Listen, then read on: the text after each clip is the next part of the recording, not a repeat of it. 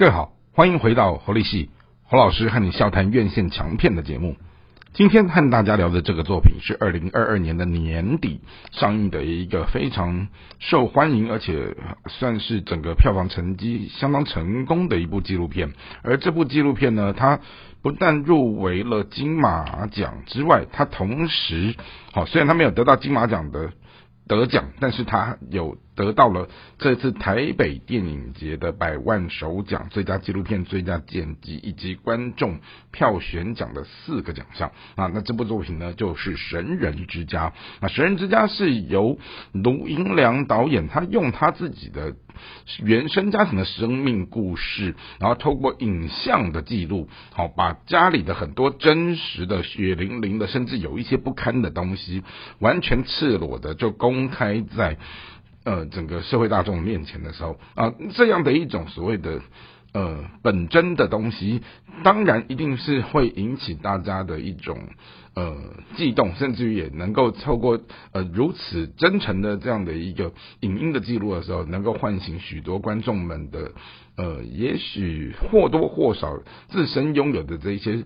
存在于原生家庭当中的魂结的感受。好，那这部作品他提到说哦。这样的一个家庭，他们是在嘉义的乡下。那本身呢，哥哥在超十二岁的时候，因为通灵的关系，然后就开始呢报什么大家乐啊，什么乐透彩的名牌，然后就引发了许多的人都来求神问卜，然后到他们的家里来。好，那他的爸爸呢，呃，就是一个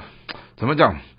我们简单说，就是某一个年代的卤蛇，好，就是也不讲他好吃懒做，总之就是呃爱赌博，然后不怎么爱工作，然后变成所有的家庭的经济重担就落在苦命的妈妈身上。那妈妈的那一种辛苦，来自于她很认命，但是。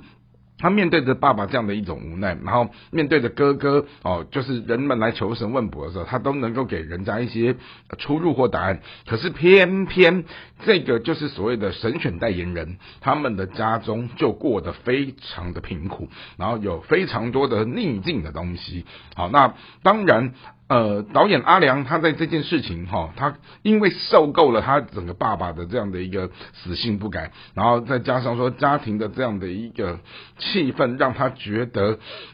就是待起来很痛苦。于是他高中毕业之后决定北漂，好，他就开始去经历了很多自力更生的生活，然后半工半读，然后最后就是在 MTV 打工的时候开始接触到了影像，然后开始。愿意更多的投身在电影的行列当中，而这一次的整个拍片，好，我这个时候就要提到说，很多时候纪录片它完全看的就是一个素材的内容，那往往很多时候就是呃一个所谓的制作人或导演他们起心动念要拍什么东西的时候，跟最后他透过素材，透过这一些影像，透过这些人的口述，透过他从旁边这些时空慢慢的把东西堆积出来的时候。或多或少会跟他原本在想的东西是不太一样的，就像说，呃，阿良他逃家这么多年的过程当中，他其实很讨厌，也很不想去面对他的原生家庭啊，尤其是他妈妈打电话来问候他的时候，通常都是来伸手要钱的时候，他就更难受哈。然后往往他都是要在他台北努力工作、省吃俭用的过程当中，还要分担给老家的这些残破的一些问题，然后去做这样的经济的缺口的一个补上。好，那。后来呢，他接到了他的妈妈的电话，说，呃，怕自己来生来日不多，希望阿良回来帮他拍遗照。好，然后呢，从这个拍遗照的动作开始，他心不甘情不愿的带着他的整个擅擅长的影像的这些设备，好，然后开始帮爸爸、帮妈妈、帮家里开始拍摄了一些东西。然后呢，拍摄到哥哥这一段的时候，他就开始突然间觉得，哎。对啊，为什么我哥哥是一个神选代言人，但是我哥哥的生命充满了不顺遂，然后才开始有所谓的爸爸妈妈、哥哥这样的一个家庭结构的人物当中的一个很真诚的记录里面，哈，我们就看到了爸爸啊，因为赌博，因为整个长期的颓丧，然后再加上罹患了癌症，然后最后就慢慢的整个衰老死去，然后就看到了哥哥，好，尽管你是一个就是。就是一个能够通灵的人，但是好像神明并没有在这一件事情上面让你们家吃饱穿暖，然后过得就是丰衣足食。好，那特别是当今天你不做所谓的这种神职工作的时候，你改务农的时候，你种什么东西好像都收不成什么，然后也让这件事情好，让你的整个 务农的历程是非常比别人加倍辛苦很多的。但是慢慢的，阿良他透过这样的一个镜头的。呃，常年的记录里面，他看到了不一样的东西，是他哥哥的那一种乐天之命，好，然后再加上说他们家的整个淳朴善良，再加上他的母亲任劳任怨，然后他才从这一些所谓的原本他。